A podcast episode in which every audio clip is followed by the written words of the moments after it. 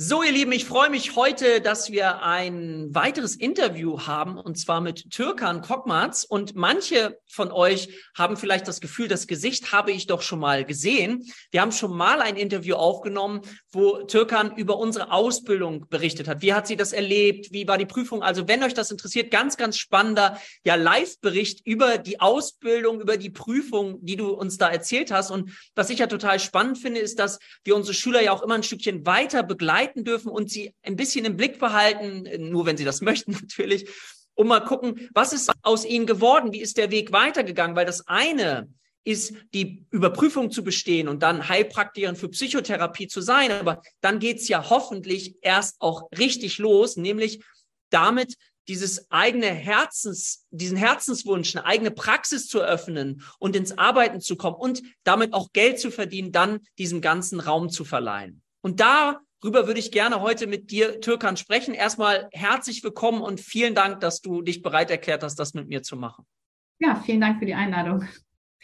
Ja, genau. Magst du uns mal so ein bisschen mit reinnehmen? Wer, wer das chronologisch haben möchte, der, wie gesagt, guckt sich die, das alte Interview noch an. Ich stelle mir jetzt vor, Dopaminkick ist da, die Überprüfung ist bestanden. Wir versetzen uns nochmal in dieses Gefühl hinein. Jetzt weiß ich nicht, ob es erstmal ein kurzes Loch gab und sage, ich mache erstmal gar nicht. Ähm, wie ist es dann weitergegangen? Magst du uns da mal so ein bisschen mit äh, auf die Reise nehmen? Ja, auf jeden Fall, sehr gerne. Also auf jeden Fall. Ich stand vor dem Gesundheitsamt in Bremen, ich bin in Tränen ausgebrochen. Und das Gute war ja, ich hatte eine Mitschülerin dabei, die ist extra angereist nach Bremen und hat mich gedrückt und geherzt. Und äh, genau, dann war natürlich das große Fragezeichen da, wie geht es jetzt weiter? Jetzt hast du die Heilerlaubnis, ne, die denkt hier, ähm, wie geht es jetzt genau weiter? Was möchte ich überhaupt machen? Ich hatte mich auch noch nicht wirklich für ein Therapieverfahren entschieden und habe dann 2020 erstmal noch eine ähm, hypnosetherapeutische Ausbildung ähm, hinterhergeschoben und habe die dann noch gemacht. Und dann ging es erst los, äh, einen Praxisraum zu suchen. Auch das war nicht ganz so einfach. Ähm, ich habe äh, ein halbes, dreiviertel Jahr in Bremen gesucht, habe mir diverse Dinge angeguckt, passte nicht, war entweder zu weit weg oder ja, zu teuer oder wie auch immer, weil du hast ja auch noch nicht wirklich einen Klientenkreis. Es spricht sich so rum, du erzählst das natürlich, dass du das alles bestanden hast und was genau du machst, aber auch das brauchte halt seine Zeit, weil wie gesagt, ich hatte dann ja noch meinen anderen Job. Und ähm, letztlich bin ich dann tatsächlich. Also stopp, warte ganz kurz. Das wissen die, diejenigen, die den alten Podcast äh, nicht gehört haben, wissen das nicht. Sag mal kurz, du hast einen Job noch gehabt, dass wir uns das kurz vorstellen können. Also die Idee genau. war, wenn ich das richtig sehe, ich habe einen Job und jetzt mhm. entwickle ich langsam weitere Ressourcen in meine eigene Praxis hinein. Ist das richtig? Genau, genau. Ja, genau. Ich war halt äh, zu der Zeit auch noch 20 Stunden in einer äh, Wirtschaftsprüfungs- und Steuerberatungsgesellschaft halt eben äh, in der Finanzbuchhaltung tätig, hatte da einen Bürojob quasi und habe gedacht, ich will das nicht gänzlich aufgeben und dann gleich voll in die Selbstständigkeit äh, rein in so eine Praxis, weil es einfach Zeit braucht, bis sich das rumspricht, bis du die, äh, die Klienten auch alle bekommst. Was genau willst du überhaupt? Auch da kann man ja viel machen. Möchtest du mit einzelnen Menschen arbeiten? Möchtest du vielleicht in Gruppen was machen? Oder möchtest du ja vielleicht sogar in Betriebe reingehen, dass du da vielleicht was anbieten möchtest? Da war ich halt eben noch nicht ganz sicher und hatte dann halt eben, wie gesagt, diesen 20-Stunden-Job äh, noch in der Finanzbuchhaltung. Und ähm, bin aber tatsächlich mit einmal die Woche ähm, in einer Praxis eingestiegen, wo ich mir den, den Freitagabend angemietet habe und dann gesagt habe, da probiere ich mich aus. Einen Tag die Woche, das ist auf jeden Fall ähm, machbar von der Zeit her und von dem Aufwand her. Das geht. Genau, so war dann halt eben mein Einstieg. Das machen viele Praxen, das ist richtig toll. Äh, da kannst du so einen soften Einstieg reinkriegen und musst dich nicht gleich äh, für äh, fünf Tage die Woche irgendwie verantworten. Genau, das heißt, du hast dir also Praxis, Praxis, ich nenne es mal Praxiskontingente, Stundenkontingente angemietet, brauchst keine eigene mhm. Praxis. Das ist ja das, was ich immer so liebe auch an dem Job, ist, dass das Risiko, ich kenne keine andere selbstständige Tätigkeit oder freiberufliche Tätigkeit, die mit so wenig Risiko behaftet ist im Sinne von, ähm, was braucht man? Ne? Also man braucht einen Raum und zwei Stühle und eine Toilette, sage ich mal, und dann miete ich mich irgendwo ein. Ich brauche noch nicht mal eigene Räumlichkeiten. Also der, der Aufwand von diesem finanziellen Risiko her gesehen ist ja erstmal sehr, sehr überschaubar. Mhm. So, jetzt genau. stelle ich genau, nee, sag ruhig.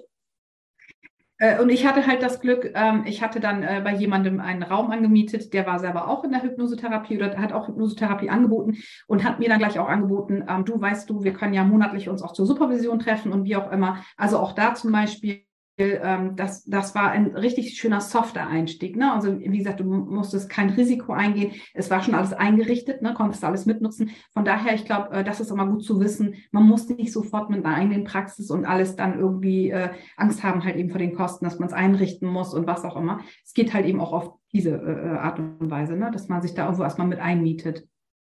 Genau, so jetzt hast du vielleicht äh, eine Patientin gehabt. Wie ist das so? Wie war das so? Wie, wie vielleicht, ich finde, man erinnert sich ja bei mir zumindest immer so an die erste Patientin, den ersten Patienten. Wie ist der vielleicht zu dir gekommen und äh, wie war das für dich gefühlt? Mm, das war eigentlich total witzig, weil ähm, ich äh, hatte mich mal ähm, Monate vorher auf irgendwas beworben. Ich weiß gar nicht mehr. Ich glaube, das war auch so eine Bü Bürostelle. Und das habe ich tatsächlich über WhatsApp gemacht. Ich habe denen ein Video geschickt. Und dann ähm, hat mich diese Dame angerufen und hat gesagt, sie sind die erste, die allererste, die sich über ein WhatsApp-Video bei uns meldet. Und wir fanden das so grandios, dass wir sie unbedingt kennenlernen wollen. Wir haben die Stelle zwar schon besetzt, aber trotzdem. Und wissen Sie was? Ich melde mich bei Ihnen, weil ich in Ihrem Lebenslauf gesehen habe, dass Sie Heilpraktikerin für Psychotherapie sind. Und ich habe da ein kleines Problem. und so kam der Unglaublich, ja. Und äh, so hat sie dann bei mir halt quasi angerufen und hat gesagt, ähm, ich würde sie gern kennenlernen. Das war so ein tolles Video und also so sympathisch, dass ich mich so angesprochen gefühlt habe, kann ich mal vorbeikommen? Ja, natürlich, klar. An einem Freitag am besten, ne? so nach dem Motto, genau. Ja. So hatte ich meine erste äh, äh, Klientin und ähm, dann hatte ich äh, über eine Freundin halt, die dann sagte, ach, meine Schwägerin, die hat da so ein paar Probleme und ich habe ihr mal deinen Namen gegeben. Ist das okay für dich? Ja, natürlich ist das in Ordnung. Genau, so hatte ich die ersten zwei Damen dann bei mir in der Praxis. Und, Stopp, äh, warte, warte, ich möchte dich da kurz benehmen, weil, weil ich auch da ein bisschen, ähm, ich weiß ja nicht, wie es bei dir war, aber man darf auch aufgeregt sein. Ich weiß nicht, ob es bei ja, ja. einer ersten Patientin und manche ja. haben so das Gefühl, bin ich gut genug? Und ich sage immer, ihr seid genau richtig, weil ich glaube, keiner bereitet sich so gut vor und so gut nach, wie man es am Anfang dann auch auf Patienten macht. Nachher hat man gar nicht so mehr so viel Zeit dazu. Mhm. Ähm, nimm uns ruhig mal kurz mit, weil ich das so menschlich anfassbar wichtig finde. Wir dürfen aufgeregt sein, auch wenn der erste Patient in die Praxis kommt oder? Auf jeden Fall, auf jeden Fall. Ich glaube, ähm, das, was man vielleicht auch mit bedenken darf, ist, wenn du so super perfekt rüberkommst, dann mangelt das schon bei diesem Menschen, der ja eh schon irgendwo seine Herausforderungen hat, dass der dann sagt, oh, was will ich dem denn erzählen? Der ist ja so super perfekt oder so, versteht der mich überhaupt? Ne? Also auch das, dieses Aufgeregtsein. Und ich habe das zum Beispiel dieser Dame dann auch äh, gesagt, ne, dass ich gesagt habe, ich freue mich sehr, weil Sie sind meine allererste Klientin jetzt hier in dieser Räumlichkeit, so nach dem Motto, oder äh, ne, war, fand ich ganz äh, toll und habe ihr dann auch gesagt, wenn ich was mal nicht weiß oder im Nachgang nochmal nachhake, weil ich halt eben auch so ein bisschen aufgeregt bin und dann vielleicht nicht alles so notiere, wie ich es eigentlich vorhabe oder so, dann, äh, ob sie denn das Nachsehen haben könnte, so nach dem Motto, ja klar, ich bin ja auch aufgeregt, so nach dem Motto. Ähm, oftmals ist es wirklich so, diese Menschen sind ja genauso aufgeregt oder wissen ja nicht, was kommt auf mich zu, ne? was erwartet mich, was fragt die mich, was äh, sagt die denn überhaupt oder stempelt die da schon irgendwas ab oder so. Also von daher ganz authentisch sagen und einfach so sein, wie man ist. Ne? Genau. Und mhm. dann hast du so die äh, Patientin gehabt, dann hat sich das äh, so ein bisschen weiterentwickelt, dann hast du noch jemanden gehabt und dann die Frage, hast du dann gemerkt, dass dir das Freude macht? Ja, absolut, absolut. Ähm, ich habe dann allerdings die Räumlichkeit, also die Praxis gewechselt, denn das, was ich äh, angefangen habe, war ein bisschen weiter weg von meinem Wohnort. Und da hätte ich das jetzt nicht mehr gewährleisten können. Es war aber für mich auch so dieses Ausprobieren, deswegen erstmal. Und ähm, ich habe tatsächlich dann von einer Kinder- und Jugendlichen-Psychotherapeutin einen Anruf bekommen, die sagte, Mensch, Stärkan, wir hatten doch letztes Jahr uns in Praxis angeguckt und ich habe da jetzt was anderes, wollen wir die zusammen machen? Und dann haben wir tatsächlich zusammen äh, eine Praxis in Bremen, die näher dran war bei mir, äh, angemietet. Und ähm, genau, war dann mit ihr unter einem Dach und ähm, habe den anderen Damen dann halt eben natürlich angeboten, wir können ja online weiterbleiben. Sie können zu mir nach Bremen kommen, aber es wäre einfach zu weit vom Fahrtweg her. Und wir haben es dann online weiterlaufen lassen. Ähm, und in Bremen war das total witzig. Mein erster Klient in Bremen kam tatsächlich aus äh, Coesfeld. Das ist ja hinten im Münsterland. Wow. Also ich kenne die Verbindung, die Entfernung nicht so, aber das äh, ist ja. Naja, so 300, 350 Kilometer fährst du sicherlich. Ähm, ja, und zwar, das war von einer Bekannten aus einer Reha, die ich kennengelernt habe, der Ehemann. Der war äh, irgendwie äh, Richtung äh, Travemünde unterwegs und ist auf dem Rückweg mal zu mir vorbeigekommen, um mich dann quasi kennenzulernen. Und der hatte das Problem, der ist Lokomotivführer. Und äh, mhm. der hatte ein paar Unfälle leider äh, in seiner ähm, Laufbahn und äh, hatte mir erzählt, er kann seit zehn Jahren nicht mehr weinen. Er hat seit zehn Jahren nicht mehr geweint und das belastet ihn sehr, dieses Versteinertsein, ne? dieses mhm. Gefühl von das haben und so. Genau, und das war zum Beispiel derjenige, der am weitesten weg war, der aber wirklich dann zwei, dreimal auch da war. Ähm, also auch sowas. Also unglaublich, dass die Leute durch Sagen hören, die ist so ja. toll, die ist so ja. was, ne? Äh, äh, dann wirklich zu dir kommen. Ne? Und unabhängig davon, wie weit es weg ist oder Naja, ich glaube, was, was, das merkt man dir auch an, es hängt dann auf, wie kann ich eine gewisse Ausstrahlung auch entwickeln, ne? Wie kann ich, das gehört auch mit dazu, ne? Der eine bringt das mit, der eine ist ein bisschen extrovertierter, der andere ist ein bisschen mhm. introvertierter, aber das heißt nicht, dass es Nachteile gibt, ja? Also auch in der Introvertiertheit kann mhm. man sehr strahlen und kann sehr viel wirklich auch ausstrahlen, genauso wie in der Extrovertiertheit oder mhm. einfach in dem Wirken und du wirkst natürlich auch. Ne? Das merkt man natürlich auch. Äh, Dirk, ich kann ja nur unterschreiben, was du äh, auch mal in einem deiner Videos gesagt hast, es sind Facetten, die wir haben. Ich bin genauso introvertiert, wie ich extrovertiert bin. Ich würde niemals das eine andere ausschließen. Ich bin kreativ, ich bin bunt, ich bin laut, aber ich kann auch ganz oft leise sein. Ne? Und was auch viele nicht wissen, ist, dass ich auch ein sehr, sehr schüchterner Mensch bin, wenn es Dinge gibt, die ich zum ersten Mal mache. Das ist wie wenn du mich an die Hand nimmst und mich da rein begleitest in eine neue Erfahrung. Und dann werde ich aber sicher. Ne? Und ja. äh, von daher wenn du das auch durchschimmern lässt, dass alles sein darf und alles so sein kann, wie es ist, ne? und du dann halt eben aus der Situation heraus durch Ressourcenentdeckung, durch Stärkung, was auch immer, diesen Menschen einfach begleitest, diese Herausforderung auch als Herausforderung anzunehmen und nicht zu sagen, es ist ein Problem. Auch da wieder, ne, würde ich so ein bisschen darauf achten, was sagt man demjenigen, dann macht es so viel Hoffnung, es macht so viel Öffnung, dass, und das ist das, was mich dann motiviert und auch antreibt, diese Berufung auszuüben. Ja, und ich, ich will es nochmal kurz, es ist toll, wie du das sagst. Und wenn die Vision, die wir haben, psychisches Leid minimieren zu wollen, ein Stückchen auch größer ist als die Angst, also dass wir uns trauen, immer wieder Komfortzonen zu erweitern, dann kann uns das auch richtig nach vorne ziehen und uns mutig machen, wenn wir einfach die Vision dahinter haben, die stark genug ist, ja. Und ähm, das war bei mir genauso, wenn man, ne, wenn man Vorträge macht vor Menschen und, aber wenn die Vision da ist, man möchte das machen, das ist das, also lasst euch davon auch ein bisschen tragen, das finde ich total wichtig. Mhm. Ähm, so, jetzt hast du Patienten gemacht. Wie ist es weitergegangen? Ähm, wie arbeitest du heute? Ähm, macht es dir immer noch viel Freude? Was ja. machst du? Also, die Arbeit mit Menschen macht mir immer Freude. Ne? Ich, ich liebe das. Ich sage auch immer, der Mensch hat für mich eine Wertigkeit, dass ich ihn auf so ein Podest stelle und auf dem Podest steht Superlativ aller Geschöpfe. Und diese Wertigkeit hat jeder Mensch. Ne? Und deswegen, ich bewege mich allerdings so ein bisschen anders. Ich habe letztes Jahr, ähm, hatte eine Freundin mich gefragt, ob ich denn auch Betreuungen anbieten würde für ältere Menschen mit psychischen Erkrankungshintergrund. Ne? Das ist zum Beispiel etwas, wo ich gesagt habe, äh, sowas gibt es, wusste ich gar nicht. Und dann bin ich bei einem ambulanten Pflegedienst noch mit eingestiegen, auch mit einer ähm, ganz kleinen Stelle, mit wenig Stunden wo ich quasi die, ja, ich sage jetzt mal in Anführungsstrichen, Problemfälle bekommen habe, wo andere Pflegekräfte oder Betreuerkräfte nicht weiterhelfen konnten. Die sind verzweifelt an diesen Menschen und haben das nicht verstanden, warum die sich so benehmen, wie sie sich benehmen. Und dann habe ich so die gröbsten und äh, schlimmsten Patienten quasi bekommen. Und ich liebe es. Ich liebe es. Wirklich, die jüngste ist 74, die älteste ist 93. Und es sind so tolle Menschen. Also es ist so eine tolle Erfahrung, mit solchen Menschen auch arbeiten zu dürfen. Also das Spannende ist ja jetzt wieder, finde ich auch äh, ganz spannend. Aha, man, wenn man sich öffnet und sagt, okay, ich mache erstmal den Heilpraktiker für Psychotherapie und ich bleibe auch offen mal, in welche Richtung mich das führt, weil mhm. manche das Gefühl haben, es geht nur in eine freiberufliche Praxis. Nee, es gibt noch so viele Facetten, wo man reinkommen kann. Das höre ich halt immer wieder ob es in Betrieben ist, ob es in der Schulsozialarbeit ist oder ob es in der, im Altenbereich, im Seniorenbereich ist. Es gibt so viele Facetten, wie man damit noch mit dieser Expertise arbeiten kann, eben gerade weil andere möglicherweise an ihre Grenzen kommen und dann diese Expertise brauchen für den mhm. Bereich der psychischen Erkrankung. Und ja. ich bin mir sicher, dass du da einen ganz, ganz, äh, ganz, ganz wertvollen Einsatz auch hast, weil wir wissen, wir werden immer älter und auch gerade in diesem Bereich, im Bereich der Senioren, der älteren Menschen, fehlen uns ja so unglaublich viele Therapeuten, nicht nur in der Pflege, sondern auch Therapeuten, die begleiten. Also wer sich mit diesem Thema beschäftigt, da geht das Thema Einsamkeit, ist so ein unglaublich starkes Thema, wo wir eben auch Menschen so auf der letzten Wegstrecke ihres Lebens aus meiner Sicht wirklich helfen können, auch nochmal dieses Gefühl von, von Glücklichsein, von Menschlichkeit und ich bin nicht alleine zu erleben. Ich weiß nicht, wie du das so erlebst, aber das ist so mein Eindruck.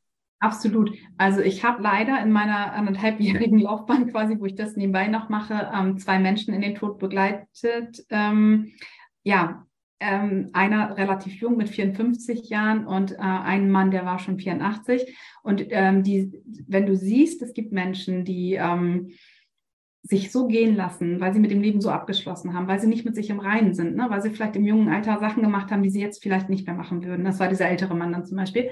Ähm, äh, sei es jetzt ein Alkoholismus oder irgendwas und dann die Ehe an die Wand fahren, in, in, getrennten Zimmern schlafen, seit 20 Jahren, nicht mehr miteinander reden und solche Dinge. Ne? Und diesen Menschen vielleicht nochmal das Gefühl geben, es ist okay, es ist okay, es ist völlig in Ordnung, du wusstest es vielleicht nicht besser und was auch immer, bestraf dich damit nicht und ähm, lebe jetzt doch noch den Rest lebenswert, wie du es machst, ähm, dass dann die Frau sagt, Mensch, der hat seit 20 Jahren zum Geburtstag keinen Kuchen mehr gegessen, jetzt bringen Sie ein Stück Kuchen mit, weil der wird 85 und der isst Kuchen, das kann doch nicht wahr sein. Es ist so ein tolles Gefühl zu wissen, man bindet Menschen nochmal ans Leben, ne? also adaptiert sie nochmal an das aktive Leben. Man geht nochmal raus mit ihnen, obwohl sie acht Jahre das Haus nicht mehr verlassen haben oder, oder, oder. Das ist schon so immens viel wert. Also das ist so erfüllend, finde ich jedenfalls. Ähm, und dabei geht es dann gar nicht darum, dass ich das gemacht habe, sondern dass die Menschen das mitmachen, dass die sich so mhm. nahbar zeigen. Und es gibt gerade so diese Einsamkeitsgeschichte, Dirk, die ist so schlimm. Also die, die 93-jährige mhm. Dame, die ich betreute, ähm, die ist jetzt auch äh, komplett in so einem Heim leider, weil die gar nicht mehr für sich sorgen kann.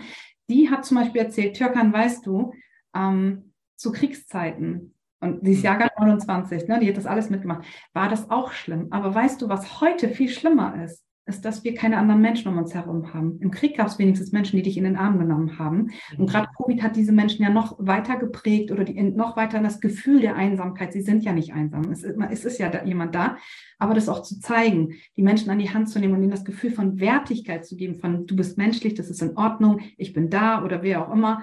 Na, das äh, ist so eine tolle Erfahrung, wenn man das erfahren kann und das außerhalb deiner Praxis. Ne? Das mache ich nicht in meiner Praxis. Da gehe ich hin zu den Leuten. Ne? Also dann kann man sehen, vielleicht auch nochmal, und das möchte ich allen mitgeben, die sich vielleicht auch für so eine Ausbildung oder so interessieren, wie wichtig das ist, was wir tun und dass es mhm. einfach noch viel mehr Menschen braucht, die in diesem therapeutischen Setting auch unterwegs sind. Das ja. finde ich so wichtig. Also für mich ist es so eine Lebensvision, für dich ja auch. Wir teilen ja. das ja, ne? gemeinsam psychisches Leid zu minimieren. Ich sage ja immer, das ist unsere Vision, gemeinsam mit unseren Schülern und ehemaligen Schülerinnen psychisches Leid zu minimieren. Und mhm. Türkan, du bist für mich ein so unglaublich gutes Beispiel, wo ich mich so drüber freue, dass ähm, ich mit dir eine Art Multiplikator auch schaffen durfte. Also ich kann das ja, man hat ja nur begrenzte Ressourcen als Einzelperson und dass du diese mhm. Vision so liebevoll aufnimmst und eben Menschen hilfst und du selber diese Begeisterung hast, ähm, ist für mich ein so, so wunderschönes Geschenk, so dass ich mich echt wirklich bei dir auch nochmal ganz herzlich bedanken möchte, dass du diesen Weg so gehst, diesen Mut hast, weil ich weiß, es braucht Mut, diesen Weg zu gehen und dass du es tust. Ich finde das einfach wundervoll. Ich kann nichts anderes tun, Dirk, weil es ist halt eben einfach wie, wirklich, wenn du es von Herzen gerne machst und da auch wirklich ähm, ähm bodenständig mitbleibst und was auch immer und als Honorar bekommst, dass diese Menschen sich wirklich ihr Lebensbuch öffnen und du darfst in diesen Kapiteln lesen, Du darfst so viel wissen, weil ich meine, jemand, der 93 ist, der hat schon alles mitgemacht, ne? ob es ein Weltkrieg ist, ob es eine Hungersnot, eine was weiß ich, was für Katastrophen und was auch immer.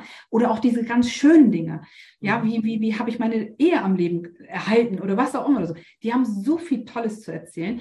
Ich habe ähm, so viel äh, gelernt über die Facetten des Menschseins, nochmal von diesen Menschen in diesen anderthalb Jahren. Ich habe so viel gelernt, ich durfte so viel reingucken.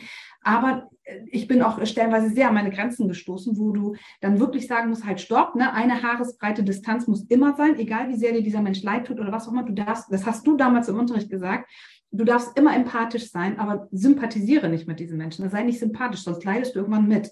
Du musst diesen schmalen Grad der Distanz einhalten, wirklich helfen zu wollen, aber dich selber dann nicht mit reinzuziehen. Ne? Gerade wenn die Menschen wirklich schwerst depressiv sind, äh, Messi-Syndrome mit reinbringen, du dann alles aufräumen möchtest und helfen möchtest, aber damit eigentlich was anderes tust oder äh, wenn Menschen, äh, äh, ähm, ich habe dann zum Beispiel eine Dame, die ist 62, die ich äh, betreue, die hat in der frühen Kindheit leider ganz viel äh, schlechte Erfahrungen gemacht, sexuelle Misshandlungen aus dem eigenen Familienkreis und so, wo du weißt, ich bin kein Traumatherapeut, ich bin kein Therapeut, der in diese ganz tiefen Sachen geht, da habe ich die Ausbildung nicht für. Aber ähm, ich höre es mir an und dann erzählen diese Menschen, weißt du, ganz ehrlich, du hast mir schon mehr geholfen als andere Menschen, mit denen ich gesprochen habe. Ne?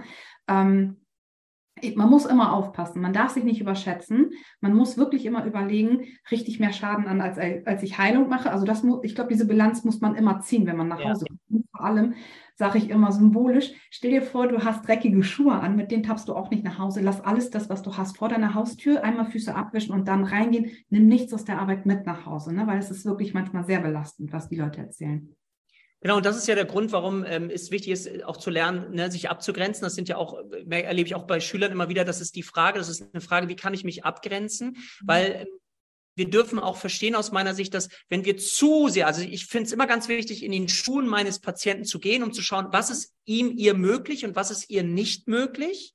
So, aber es ist auch wichtig, dass wir in unserer Kompetenz bleiben. Und wenn wir mit depressiv werden, haben wir keine Kreativität mehr an Kompetenz, um andere Sichtweisen aufzuzeigen. Und das ist ein schmaler Grad, ja. Aber das ist dann, finde ich, auch die Kunst, die wir lernen dürfen, wenn wir das Handwerkszeug beherrschen. Ich sage immer fundierte Anamnese-Diagnostik, dass wir das versuchen genau zu verstehen, um dann jemandem zu helfen. Ja. Türkan, vielen, vielen lieben Dank für dieses sehr inspirierende Gespräch. Ich ähm, würde mich freuen, wenn ihr einen Kommentar drunter schreibt, wenn euch das äh, Interview gefallen hat, einen Daumen nach oben gebt, den Kanal abonniert und wir immer wieder auch solche begeisterten ehemaligen Schüler zeigen können, die ihren Weg gehen mit dieser Freude und Hingabe. Das finde ich einfach nur wundervoll und dafür, wie gesagt, ähm, meinen größten Respekt und vielen, vielen Dank. Und wer weiß, ob wir irgendwann nochmal ein weiteres Interview dann nochmal machen. Ja, vielen Dank. Vielen Dank für die Einladung. Dankeschön. Wir sagen Tschüss für heute. Auf bald, ihr Lieben. Tschüss. Tschüss.